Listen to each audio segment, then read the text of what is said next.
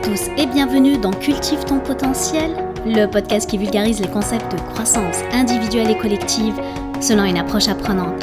Je m'appelle Lamia Rarbo, coach professionnel certifié, et aujourd'hui, dans ce 64e épisode, on va parler du triangle dramatique de Karpman et vous présenter en fait les clés pour des relations saines. Alors, lorsque j'enregistre cet épisode, on est encore au début du mois de janvier 2024.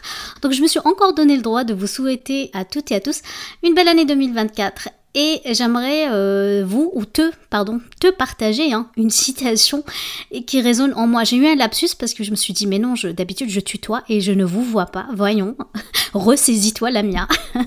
Donc mais oui, je reviens au tutoiement. Donc la citation que j'ai envie de partager avec toi, c'est celle de Mère Teresa. La vie est un défi à relever, un bonheur à mériter et une aventure à tenter. Alors je te souhaite plein d'aventures en 2024. Alors je reviens sur le sujet du jour. Euh, j'avais hâte de te présenter ce sujet. Je sais que j'en ai déjà parlé dans le passé. Je faisais référence à quelques, à quelques reprises par rapport à cet outil qui est pour moi super puissant, mais qui a ses limites. Hein. Donc c'est pour ça que j'ai scindé, coupé l'épisode en deux parties. Donc aujourd'hui, on va parler en fait des choses positives avec l'outil. Donc comment trouver euh, vraiment les clés d'une relation saine, quand, surtout quand il y a des conflits, des conflits avec les autres, des conflits à l'interne de soi, etc. Puis dans l'épisode 65, qui va sortir euh, en même temps que, que celui-ci, on va parler quand même des limites de cet outil, parce qu'il y a certains cas où ça ne s'applique pas. D'accord? Donc, je vais te le présenter, puis euh, savoir bon, à quoi nous sert de, prendre conscience de ça. Alors, le triangle de Karpman, c'est un outil de compréhension de toutes les dynamiques relationnelles qu'on peut avoir avec soi et les autres, ou bien avec soi et soi-même. Je vais te donner les deux cas de figure, ok? Donc généralement, quand on est euh, en relation avec les uns et les autres, il y a des certaines dynamiques qui s'instaurent souvent d'une manière soit consciente ou inconsciente. Alors ce que apporte le triangle de Karpman, d'ailleurs qu'on peut l'appeler euh, de triangle dramatique, va mettre en lumière trois rôles clés qui sont joués dans les conflits ou dans les jeux psychologiques. Donc le premier rôle c'est celui de la victime, le deuxième c'est celui du persécuteur, celui qui est le bourreau dans l'histoire, et enfin le troisième, le sauveur.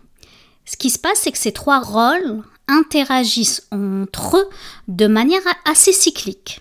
Ça veut dire que si quelqu'un inconsciemment va prendre un de ces trois rôles, automatiquement il y a comme un jeu qui va se créer, quelqu'un qui va prendre le rôle du bourreau et celui du héros. Créant ainsi ce que j'appelle des schémas de comportement répétitifs, bon, qui sont quand même toxiques dans les relations, hein, et ça va nuire tout notre bien-être personnel, professionnel, parce que si cela se passe dans le cadre du travail, ben on va créer en fait un jeu de perception qui va fausser en fait la réalité. Et c'est la même chose au niveau personnel. Donc du coup l'objectif de cet épisode c'est te donner les clés donc pour reconnaître ces rôles et euh, surtout quand tu t'observes et tu vas te dire ok quand je me suis retrouvée dans cette situation euh, difficile, inconfortable, hein, il s'est passé quelque chose, est-ce qu'il se pourrait en fait que j'ai joué un des trois rôles? Parce que ce qu'on va explorer ensemble, c'est d'ailleurs après des stratégies pour en sortir. Parce que l'idée, c'est d'avoir le plus possible des relations saines avec soi et avec les autres. Donc ce que j'appelle une relation saine, c'est une relation basée sur la confiance, euh, rester sur ton authenticité et être dans un dynamique de construction et de, de découverte de soi et des autres. Donc le fait de comprendre en fait ce jeu-là, ce triangle dramatique, non seulement va améliorer pour moi la qualité des relations, mais aussi contribuer à créer un environnement, que ce soit à la maison ou au travail, assez, euh, assez sain, puis, euh, puis épanouissant. Puis quand on se lève le lundi matin, on a envie de retrouver les collègues et non l'inverse. Le triangle, il a été en fait développé par quelqu'un qui s'appelle Stéphane Karpman dans les années 60. Alors il s'est inspiré de l'analyse transactionnelle. Je ne vais pas rentrer dans qu'est-ce que l'analyse transactionnelle. En fait, lui, ce qu'il voulait, il a simplifié le plus possible. Et du coup, il a pris toute cette analyse euh, qui un peu euh, analysait les schémas comportementaux euh, des êtres humains et il les a catégorisés. Dans nos relations, on a généralement trois rôles. Lorsque ça va mal, hein, je parle vraiment de situations super difficiles, des situations presque conflictuelles et qui sont donc le rôle de victime, bourreau persécuteur et le sauveur. Donc je me suis dit ça peut être intéressant de te donner un exemple. Est-ce que tu te rappelles Sabrina? Donc Sabrina, c'est une de mes euh, de petites personnages que j'ai inventées, euh, qui est inspirée de, de, mes clientes.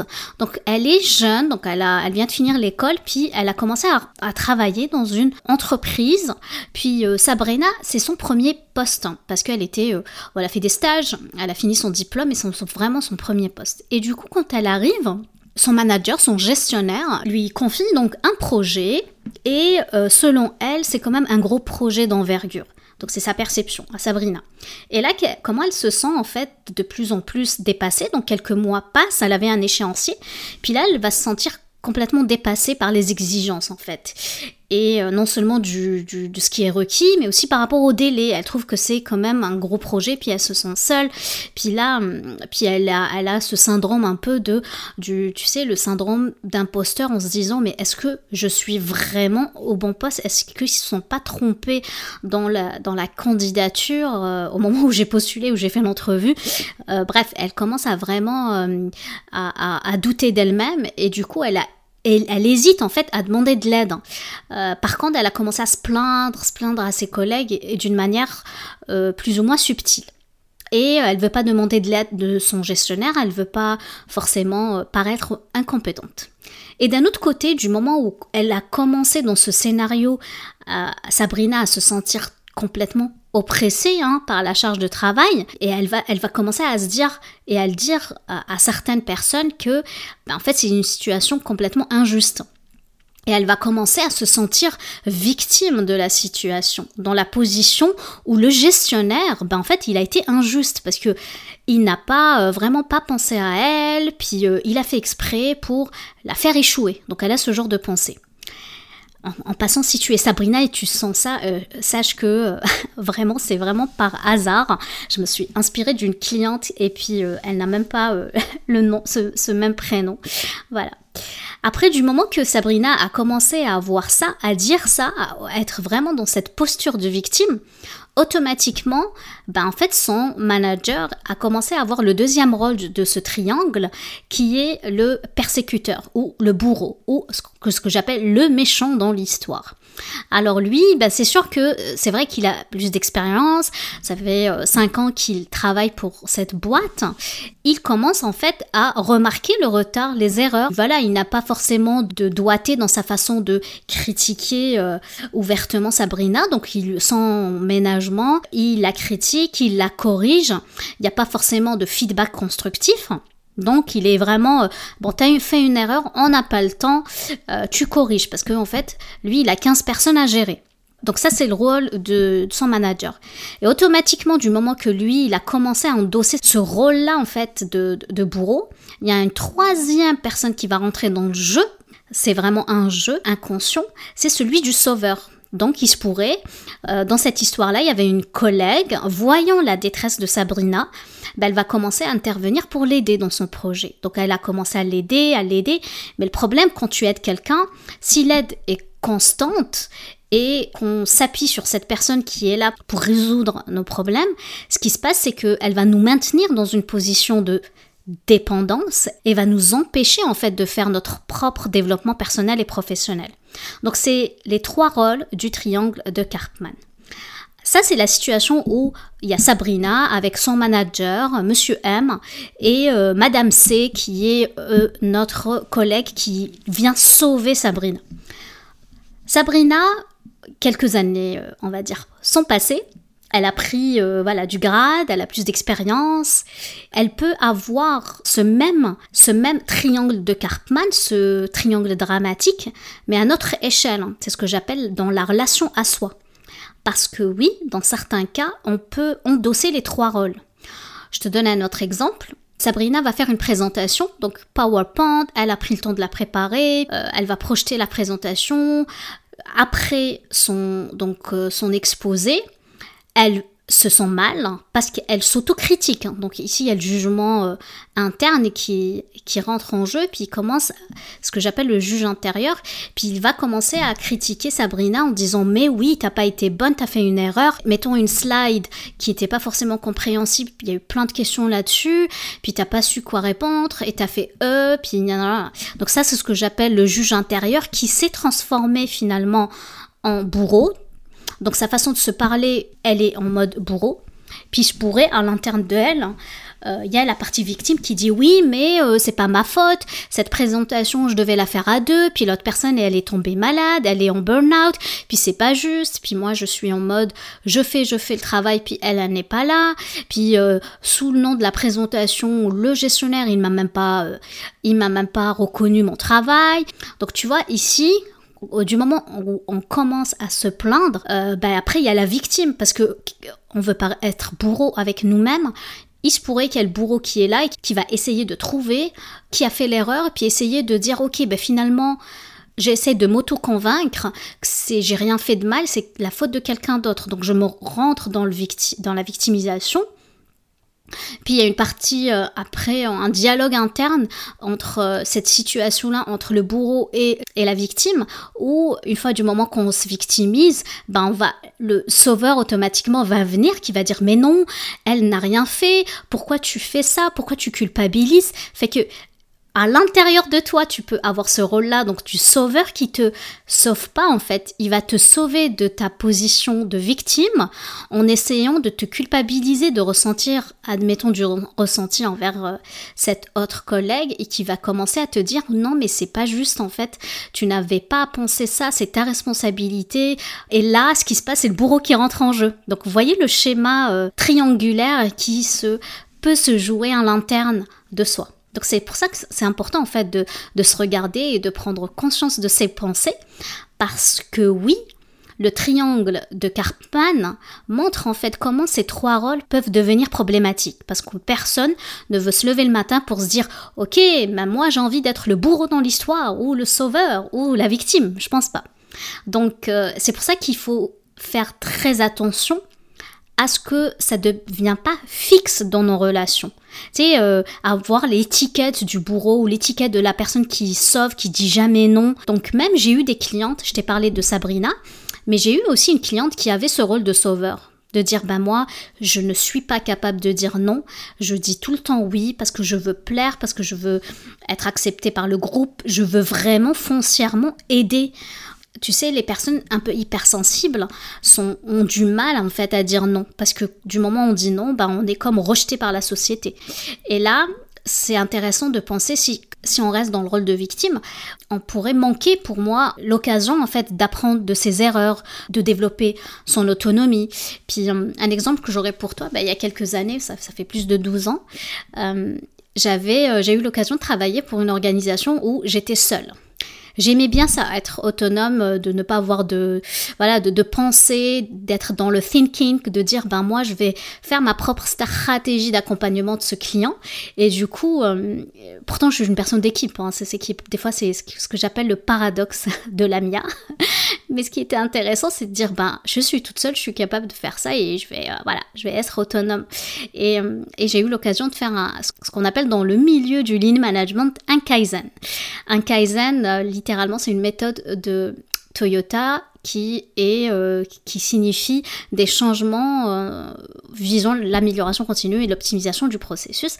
Bref, c'est des ateliers de 5 jours en affilée, euh, ça prend un diagnostic au début et on, on, suit une certaine méthode pour essayer de trouver le plus possible des gains, des moindres coûts, plus de plus de valeur ajoutée dans un processus donné.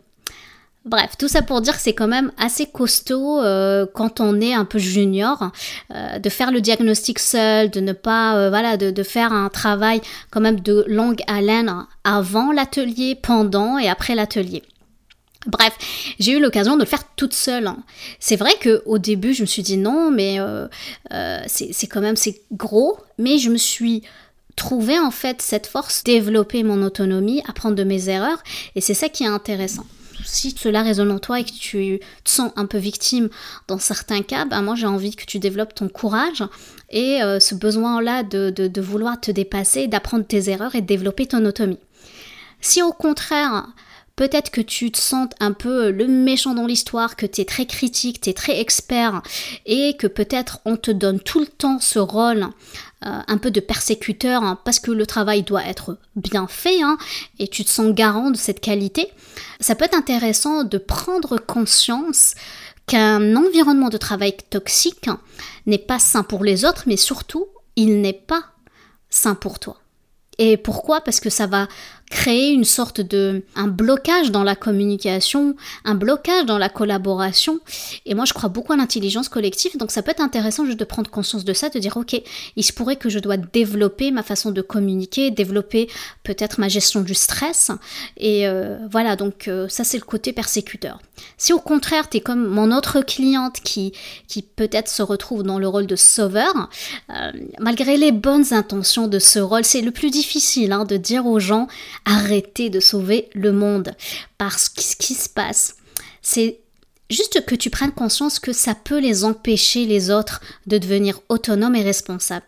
Moi, ce que j'aime dire, c'est au lieu de donner le poisson tout frais, au lieu donc sauver la personne qui a faim et d'aller pêcher le poisson, bah apprends à la personne qui a faim, apprends-lui à pêcher. Et c'est cette philosophie, ce principe que je prône en fait. Du coup, oui, pour élargir l'utilisation du modèle, ça, peut être utilisé dans divers domaines. D'ailleurs, on l'utilise beaucoup dans le coaching. C'est pour ça que je, te dirais de faire attention à ne pas l'utiliser pour partout et surtout un petit. Euh, euh, c'est sûr que tout à l'heure on va parler des des limites de ce modèle, mais tout de suite, n'essaye pas de t'auto-diagnostiquer ou diagnostiquer les autres. D'accord Le premier warning, je, t'expliquerai tout à l'heure pourquoi. Alors, comment briser le cycle? Tu vas me dire, oui, bon, c'est bon, Lamia, j'ai pris conscience de ça, mais comment briser le cycle? En fait, la clé, c'est la prise de conscience et l'action proactive. Ça veut dire quoi? Ça veut dire, admettons, on est victime. On est victime, on prend conscience qu'on est victime, parce qu'on, je sais pas, on va se dire on n'arrête pas de se plaindre, puis en fait on, s'enlève le pouvoir. C'est ça la victime. La victime c'est quelqu'un qui va se dire ben moi je suis une victime d'une situation, puis j'ai besoin de quelqu'un d'autre qui va me sauver. Donc ce qui se passe en étant victime, tu peux chercher à communiquer ouvertement tes besoins. Donc faire le lien aussi par rapport à des besoins, par rapport à Sabrina. Ce qu'elle avait, elle, elle avait un besoin de mentorat en fait. Et si la collègue qui était Madame C aurait pu en fait la, la, développer, la coacher au lieu de, de, faire la présentation à sa place, par exemple, ou faire son projet à sa place, ça, ça aurait pu ne pas créer ce cercle-là en fait. Parce que même Madame C a commencé à voir le gestionnaire comme étant bourreau, et ça c'est pas fair, c'est pas juste. Peut-être que euh, le bourreau, enfin le, collègue, le, supérieur n'était pas, pas, c'est pas le méchant dans l'histoire. Le, le, monde n'est pas binaire, c'est pas blanc ou noir. Il faut apporter de la nuance. Donc ce que peut faire Sabrina, ce qu'on a travaillé d'ailleurs avec elle, c'est commencer à identifier ses besoins en fait. Ses défis, ses ressources, ses capacités, qu'est-ce qu'elle est, c'est quoi ses forces, c'est quoi ses limites. Et vraiment demander de l'aide d'une manière très constructive. Et là, le coaching euh, peut aider parce qu'on on a travaillé ensemble avec la CNV notamment, à utiliser le terme jeu, à parler en termes de besoins et à formuler des demandes. Parce que Sabrina, bon, elle était jeune aussi quand elle a commencé le travail, 22 ans, elle n'arrivait pas en fait à demander. Vous savez, on, nous apprend pas ça à l'école, hein, de demander des choses. On nous demande jamais des choses, hein. donc c'était intéressant de travailler ça. Après, les persécuteurs, ce qu'ils peuvent faire, c'est travailler à vraiment devenir conscients de l'impact de leurs mots et de leurs actions. Parce que oui, quand on est bourreau, on est expert dans notre domaine, on veut être vraiment euh, euh, pas de négociation, on doit, exemple, appliquer des lois et des règlements. Euh, ça, c'est super, on a besoin des gens qui sont vraiment dans l'application des règles et des règlements. Par contre, on est capable, je pense que surtout en tant que gestionnaire, on a cette responsabilité d'offrir du soutien constructive plutôt que les critiques. D'ailleurs, j'ai fait un post sur LinkedIn là-dessus où j'ai appelé euh, on, enlève les, feedbacks en mode sandwich. Euh, je pourrais te mettre le lien si ça t'intéresse. Donc, c'est vraiment pour moi, c'est très important d'arriver à assumer en fait ce soutien qui est indispensable pour le rôle de gestion. Et enfin, on a les sauveurs qui devraient encourager l'autonomie, offrir des conseils, un soutien, certes, mais d'une autre manière que le gestionnaire. Surtout, développer l'affirmation de soi, apprendre à dire non, etc. Donc en comprenant ces dynamiques, tu peux mieux naviguer dans ton environnement de travail. Je suis convaincue, ça peut là vraiment, ça va favoriser les relations saines. Donc euh, parce qu'on veut se sentir bien, on a envie de se sentir inspiré, on veut se sentir utile, on veut se sentir à valeur ajoutée dans l'organisation. Ou au contraire, chez nous à la maison, on a envie de se sentir bien dans les relations avec notre conjoint, avec notre, avec nos parents, avec avec euh, avec les amis. Voilà. Donc en déchiffrant, en ajustant ces dynamiques, tu pourrais t'armer et prendre le pouvoir sur les relations de soi et des autres.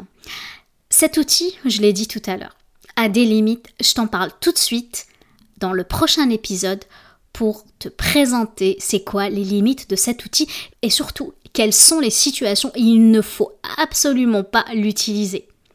Je vais m'arrêter là et je te remercie de m'avoir écouté. J'espère que tu as eu autant de plaisir à écouter mon podcast que j'en ai à le créer.